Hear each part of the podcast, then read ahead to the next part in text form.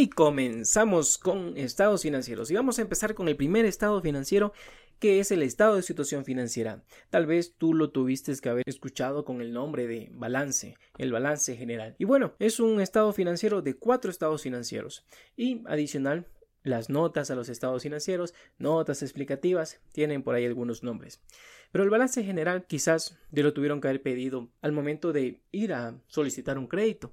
Dijeron, presente su estados financieros, su balance a la fecha y también su balance proyectado. Pero bueno, vamos a hablar un poquito sobre este estado financiero, el estado de situación financiera o balance general. Este presenta un estado, sí, es como una foto a una fecha en específico que en su mayoría es al 31 de diciembre de cada año. Los periodos normalmente de presentación de información son anuales. Y este estado de situación financiera presenta un corte a esa fecha, 31 de diciembre y se presenta por diferentes tipos de rubros. Rubros que detrás de esos rubros hay cuentas contables. Rubros como por ejemplo efectivo y equivalente efectivo. ¿Sí? Y vamos a ir viendo este estado de situación financiera. Este estado de situación financiera tiene una estructura que inicialmente tiene un encabezado que dice estado de situación financiera, el nombre de la empresa, si esta empresa fuera subsidiaria, pone subsidiaria de la mamá tal, de la casa matriz tal y tiene su periodo, dice, desde el 1 de enero al 31 de diciembre del año 2022-2023. Y adicional también nos muestra qué moneda estamos utilizando. Dice, presentado en dólares de los Estados Unidos de América. Y también nos dice si está presentado en dólares o en miles de dólares. Y listo, esta es la estructura del balance general o el estado de situación financiera tiene dos presentaciones, pero una es la más común que podemos ver, que es separar este balance en corriente y no corriente. Y la otra que es de un grado de liquidez que esa parte de la liquidez del flujo para los gestores es muy importante. Entonces, la parte de, liquidez comienza de rubros más líquidos hasta el menos líquidos. ¿Cuál puede ser un menos líquidos? Quizás un terreno que no tiene un propósito en específico. Y la otra presentación, que es la más común, es presentarlo de no corriente y corriente. ¿sí? Primero lo corriente y después lo no corriente. Y bueno, y tenemos separado, separados ciertos rubros en corriente y no corriente, tanto activos como pasivos. Activos y los pasivos se separan en corriente y no corriente. Y adicional el patrimonio. El patrimonio no se separa en corriente y no corriente. Tenemos estos rubros y estos rubros como por ejemplo cuentas por cobrar. Si yo tengo cuentas por cobrar es un recurso que se muestra con un nombre que dice cuentas por cobrar, relacionadas o no relacionadas. Dice por ejemplo 100 mil. Ahora bien, ¿cómo analizo si eso es corriente o no corriente? Si esos 100 mil dólares yo los voy a recuperar después de 365 días, eso es corriente. Si esos 100 mil dólares no los voy a recuperar o la parte de esos 100 mil dólares que no voy a recuperar en 365 días es no corriente. De la misma manera, cualquier otro rubro. Por ejemplo, si tengo propiedad, planta y equipo, tengo un edificio. Si ese edificio no voy a recuperar el dinero que invertí yo en ese edificio dentro de los 365 días o hasta el siguiente periodo, el 31 de diciembre del siguiente año, si no los voy a recuperar, es no corriente. Lo mismo pasa con los pasivos. Si tengo una cuenta por pagar a proveedores y esa cuenta por pagar a proveedores las voy, la voy a pagar dentro de los, de los siguientes 365 días, es corriente. Y por ejemplo, si tengo un préstamo financiero de un banco a 5 años y esa parte no la voy a pagar, no voy a sacar flujos en los próximos 365 días, esa parte que no voy a pagar en los 365 días es no corriente. Y así de fácil clasificamos lo que es corriente y lo que es no corriente. Ahora vamos viendo cada uno de estos rubros que son interesantes para poder mencionarlos de forma breve, ya que en lo posterior iremos revisando cada uno de estos rubros. El primero, efectivo y equivalente efectivo. ¿Qué es un efectivo y equivalente efectivo? Si usted va a ver en los estados financieros efectivo y equivalente efectivo, ¿a qué corresponde? El efectivo, sencillo, fácil, el dinero que usted tiene en bancos. En los diferentes bancos que usted tenga, la suma de bancos es efectivo. También puede tener al cierre del ejercicio un dinero que quedó en caja el 31 de diciembre, caja general, otro dinero que quedó en caja chica. Esos dineros a ese corte 31 de diciembre, eso es lo que corresponde efectivo. ¿Y qué es equivalente efectivo? Equivalente efectivo es algo parecido al efectivo, pero no es tan efectivo. Como por ejemplo las pólizas de inversión a máximo 90 días. Si usted tiene una póliza de inversión que va a hacerse efectiva dentro de los 90 días, eso es un equivalente al efectivo. Pero si es más de ese periodo de días, se convertirá en una inversión corriente. Puede ser a 120 días, a 180 días, sí, hasta un año y es corriente. ¿Y qué más tenemos que esté más líquido? ¿Por qué? Porque en la presentación de lo corriente usted puede clasificar lo corriente de eso corriente, que es a un año, que es lo más líquido. Podemos seguir con el siguiente rubro que puede ser cuentas por cobrar. Y estas cuentas por cobrar corresponden al giro del negocio. Usted puede llamarlo también documentos por cobrar, es lo mismo. Y se clasifican entre no relacionadas, que es giro del negocio, y las relacionadas. Si es que usted tuviera una empresa adicional relacionada, allí iría en relacionadas. Pero del giro normal del negocio, en su mayoría, son cuentas por cobrar no relacionadas a los clientes en generales. Esa cuenta por cobrar no relacionada, dentro de esa cuenta puede haber una cuenta regulatoria que se le denomina deterioro de cartera. Pero eso lo veremos después. Después de cuentas por cobrar, tenemos inventario. Este inventario puede ser inventario de productos terminados disponibles para la venta o pueden ser inventarios de herramientas, inventarios de repuestos, de suministros, inventarios que no son para la venta, sino son para usarlos y son significativos. Recuerda que en el capítulo anterior hemos hablado sobre lo que es material y mencionamos que en los rubros de los estados financieros solo van a presentarse rubros materiales. Así que si nosotros tenemos por ahí suministros, inventario de suministros de oficina y es un valor mínimo, podemos mandarlo a otros activos. Usted podría encontrar ese valor en otros activos, ya que no es significativo para la toma de decisiones de un usuario de los estados financieros. Entonces, podemos tener ese tipo de inventario, otro tipo de inventario, inventario en materia prima, inventario en tránsito, que es el inventario que se quedó a medio mar o a medio vuelo al 31 de diciembre. Entonces está en tránsito. ¿Qué otro tipo de activos tenemos? Por ejemplo, impuestos corrientes. ¿Qué tipo de impuestos corrientes y por qué se pueden dar? Allí usted puede encontrar los créditos tributarios de renta. Si en el periodo anterior usted le retuvieron impuesto a la renta más que el impuesto a la renta al fin del año calculado que tenía que pagar, le queda una parte de crédito tributario de renta. También le puede quedar una parte de crédito tributario de retenciones de IVA o un crédito tributario de IVA por adquisición. También puede tener un crédito tributario por ISD, si es que aplicara, puede tener un crédito tributario de años anteriores. Y así, todos esos créditos tributarios se acumulan en impuestos corrientes, en el rubro de impuestos corrientes.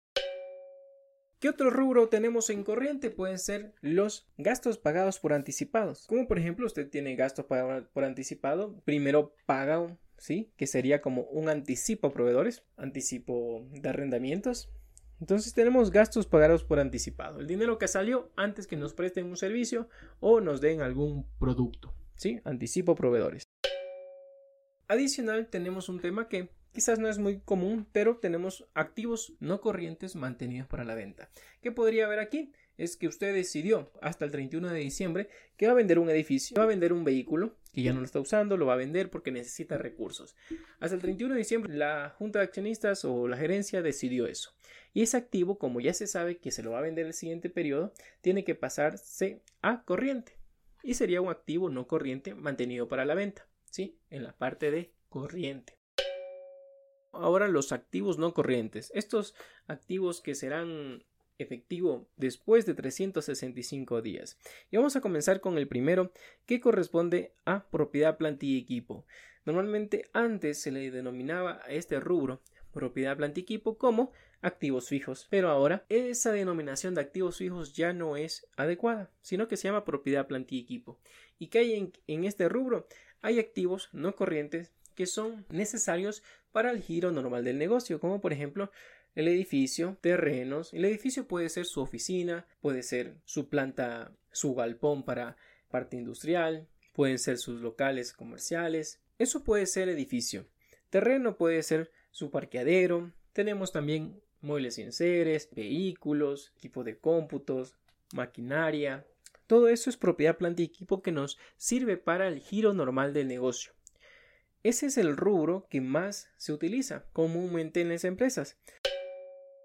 También tenemos, por ejemplo, otro rubro que es común, que son los activos intangibles, activos que no se los puede tocar, como por ejemplo tenemos software contables o cualquier otro software, patentes, derecho de marca, derecho de llave, todos esos activos los cuales nosotros tenemos derecho hasta un cierto tiempo en específico son activos intangibles y se los registra en este rubro. Adicional para las empresas agrícolas tenemos activos biológicos. Estos activos biológicos son como por ejemplo en una empresa ganadera. Todo lo que corresponde a su ganado es un activo biológico. Aquí eh, podrían haber plantas productoras como por ejemplo la plantación de café, de cacao, de de rosas. Estas plantas productoras están dentro del rubro de propiedad planta y equipo, no aquí en activos biológicos. También podemos encontrar otro rubro que es un poco escaso, son las propiedades de inversión. ¿Qué son propiedades de inversión? Son bien sea terrenos o edificios los cuales no corresponden al giro del negocio, sino que se los adquirió por dos fines. Uno, obtener plusvalía u otro, obtener renta. ¿Cómo podemos obtener renta y plusvalía de estos activos? Por ejemplo, nosotros podemos ser una empresa de transporte. ¿Y cuál van a ser nuestra propia planta y equipo?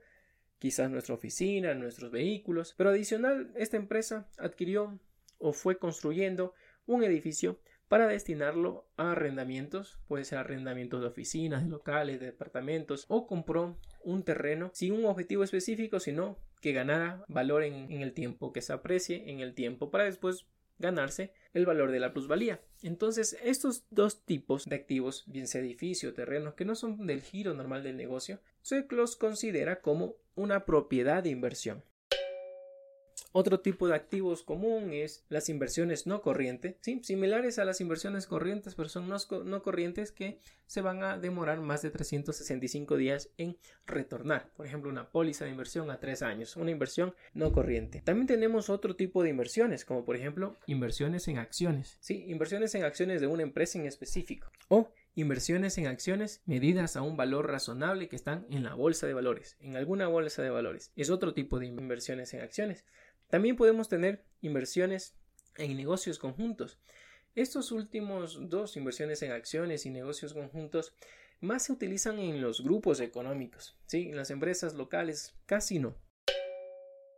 También un activo no corriente bastante común son las cuentas por cobrar, ya sean relacionadas y no relacionadas, pero no corriente, las cuales vamos a recuperar este flujo de efectivo después de 365 días, son cuentas por cobrar no corriente.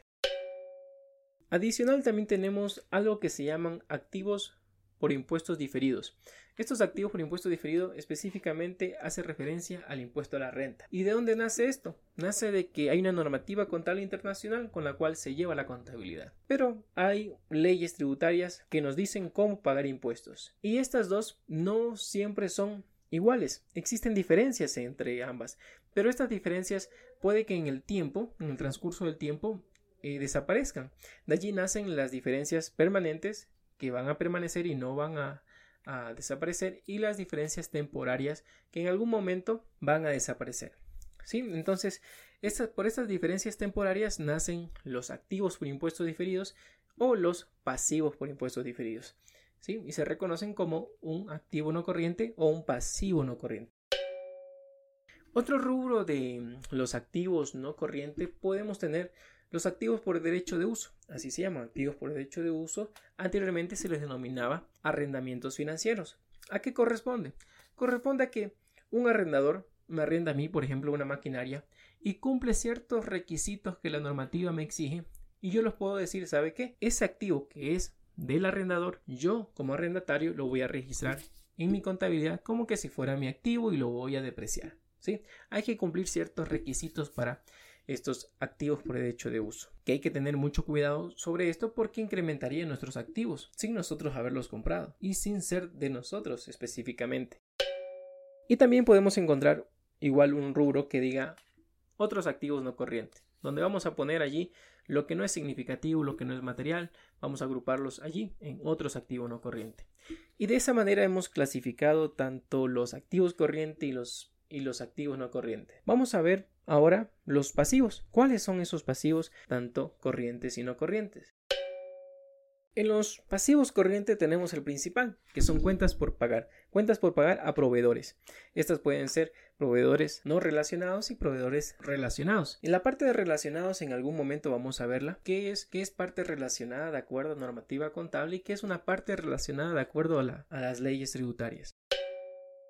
Otro rubro que tenemos y que es muy común es obligaciones con instituciones financieras. Pueden ser corrientes y no corrientes. Aquí puede entrar bancos, cooperativas, entre otras. También podemos encontrar pasivos como por ejemplo créditos mutuos o obligaciones con terceros. También podemos encontrar otros rubros como préstamos de accionistas o socios. Sí, a la final son recursos que nos han dado a nosotros como empresa y los debemos. Sí, tenemos que en algún momento retornarnos y si son corrientes es porque los vamos a retornar a pagar o ese flujo va a salir dentro de los 365 días a la presentación de los estados financieros. Por ejemplo, si presentamos estados financieros al 31 de diciembre del 2022, tenemos que considerar que ese flujo va a salir hasta el 31 de diciembre del 2023.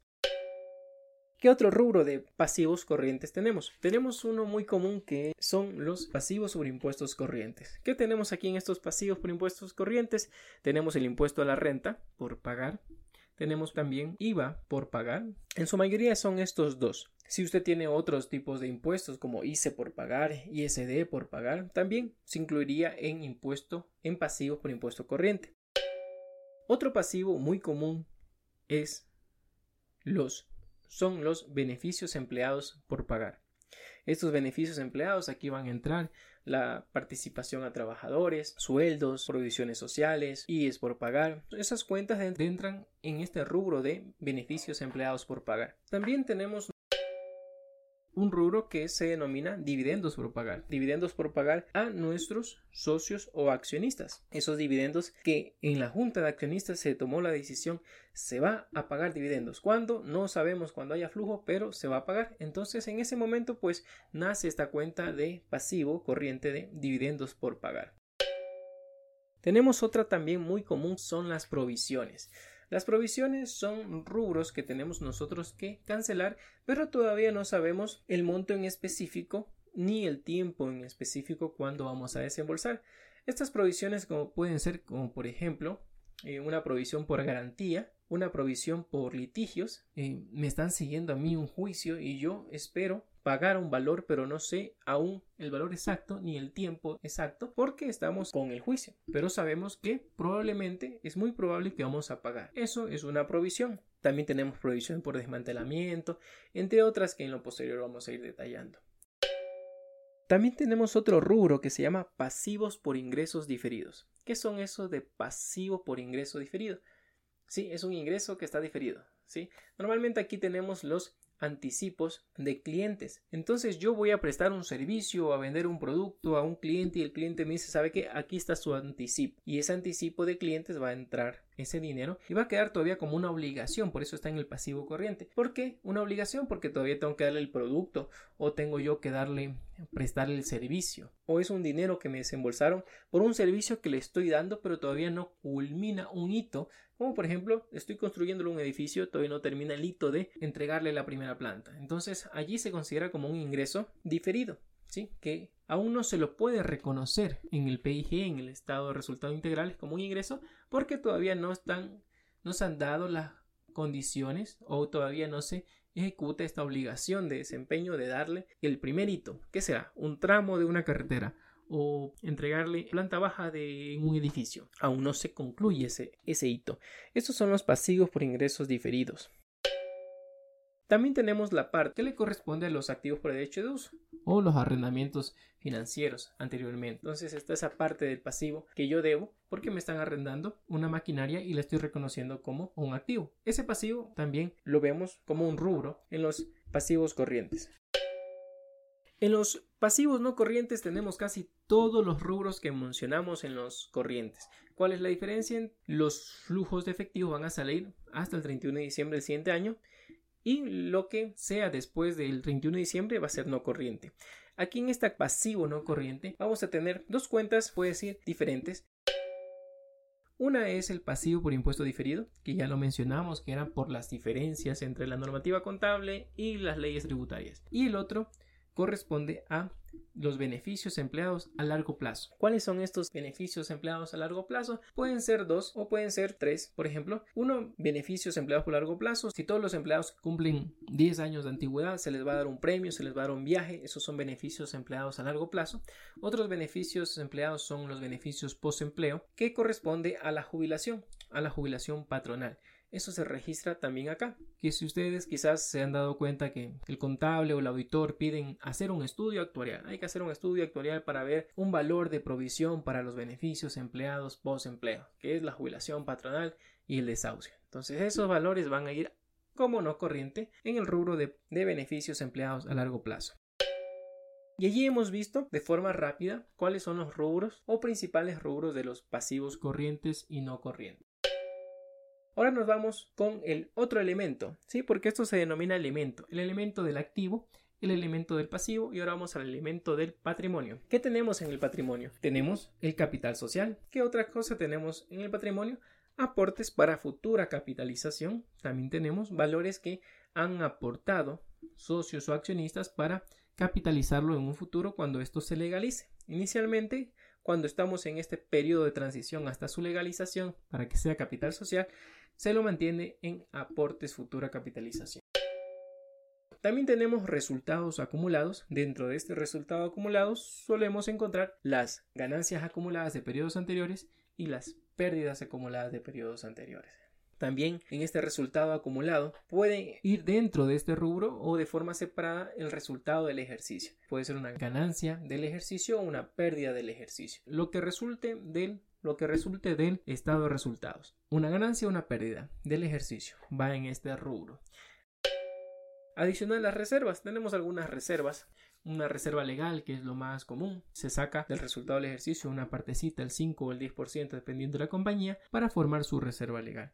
Hay otras reservas como la reserva facultativa, que es como su nombre dice, facultad de los accionistas o socios determinar si quieren hacer esta reserva facultativa. Y hay algo para algunas empresas eh, ya con algunos años, que es la reserva de capital, que es un ajuste que se hizo en la transición de pasar de sucres a dólares. Ese valor de diferencia se lo mandó allí a reserva de capital, que es un rubro también que podría existir en el patrimonio.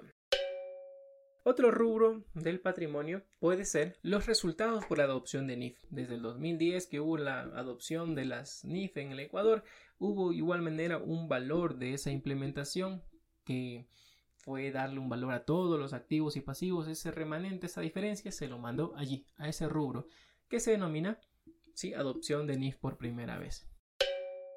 Otro grupo de un rubro que se llaman otros resultados integrales. Dentro de esos otros resultados integrales van a haber incrementos de valores por ganancias, como por ejemplo si usted revaloriza una propiedad plantilla y equipo, va a ir allí como superávit por revalorización o en las ganancias, pérdidas surgidas del estudio actuarial también van a ir allí como ORI, como otro resultado integral. También si usted presenta estados financieros, usted tiene transacciones como por ejemplo cuentas por pagar o préstamos o cuentas por cobrar o en otros países, el tipo de cambio, este tipo de cambio que existe como por ejemplo si usted en enero tiene una cuenta por pagar en el exterior con una moneda diferente, como por ejemplo puede ser, digamos, los soles. Y los soles estaban a un tipo de cambio. Esos 100 mil dólares iba a pagar en diciembre. Y en diciembre ya hay otro tipo de cambio, ¿sí? Y usted su deuda no está en dólares, está en soles. Y esos soles ya han disminuido o han incrementado. Ese diferencial es un ORI y que va aquí en esta parte del patrimonio. También la fluctuación, por ejemplo, si usted tiene inversiones en acciones en una bolsa de valores y usted compró la acción, digamos, a 10 dólares y hay una fluctuación, va incrementando, va disminuyendo esa acción ese incremento o disminución es también una parte del ORI como una ganancia o pérdida en inversiones en acciones. Tenemos allí algunos ORI que es un rubro del patrimonio. Muy bien, allí nosotros hemos revisado todo lo que es el estado de situación financiera, sus tres elementos, activo, pasivo, patrimonio, clasificado entre corriente y no corriente. Espero que este capítulo te haya gustado. Hemos revisado de forma breve la estructura del estado de situación financiera anteriormente, balance general, y hemos nombrado cada uno de los rubros que podríamos encontrar y brevemente qué hay dentro de ese rubro. Espero que te haya agradado este capítulo y déjame en los comentarios. Quiero saber si esto te está sirviendo, si te está aportando valor. Y recuerda que este es un podcast nuevo. Tenemos cuatro capítulos con este y necesitamos de tu reacción, de tu retroalimentación puedes suscribirte a este podcast mediante iTunes, mediante Spotify, algún punto en específico que se haya nombrado y quieres profundizarlo un poco más con confianza, déjame en los comentarios y próximamente lo veremos. Y en el siguiente capítulo no te pierdas que veremos de la misma manera el estado de resultados integrales. Nos vemos. Bye bye. Muchas gracias por escuchar este podcast. Espero que haya agregado valor. Es un podcast nuevo y necesito de tu ayuda para juntos hacer posible este proyecto. Suscríbete en Spotify, en iTunes o en YouTube y déjanos 5 estrellitas o un comentario. En realidad eso es muy bueno para lograr posicionarnos. Y recuerda que en nuestra página web victoriecuador.net podrás registrarte a una serie de mails que te ayudarán a ver la contabilidad de una manera diferente más que números es tu dinero. Gerencia con éxito tu contabilidad y obtengamos una contabilidad sin filtros. Obtengamos números que venden.